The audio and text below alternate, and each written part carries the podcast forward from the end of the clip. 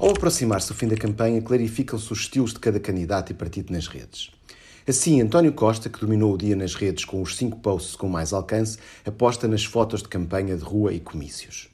Já Assunção Cristas, que conseguiu o sexto e sétimo posts do dia, opta pelas fotos de bastidores de campanha ou da vida pessoal. Desta vez, optou por mostrar-se a escrever um discurso ao computador. Entre os posts dos partidos, a liderança foi do PAN, com duas imagens choque e a frase Se não votas, não muda. As imagens que deram ao PAN a liderança nas redes foram a de um touro a ser estocado e uma criança a olhar para um deserto com árvores mortas.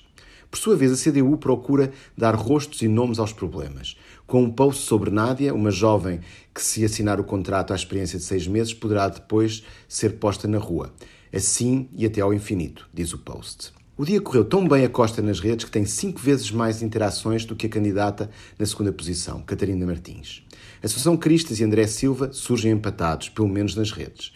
E o PS continua a ter dois candidatos no top 5, Costa e Ana Catarina Mendes. Quanto aos partidos, o PS lidera, seguido do PSD, CDU, PAN e Bloco.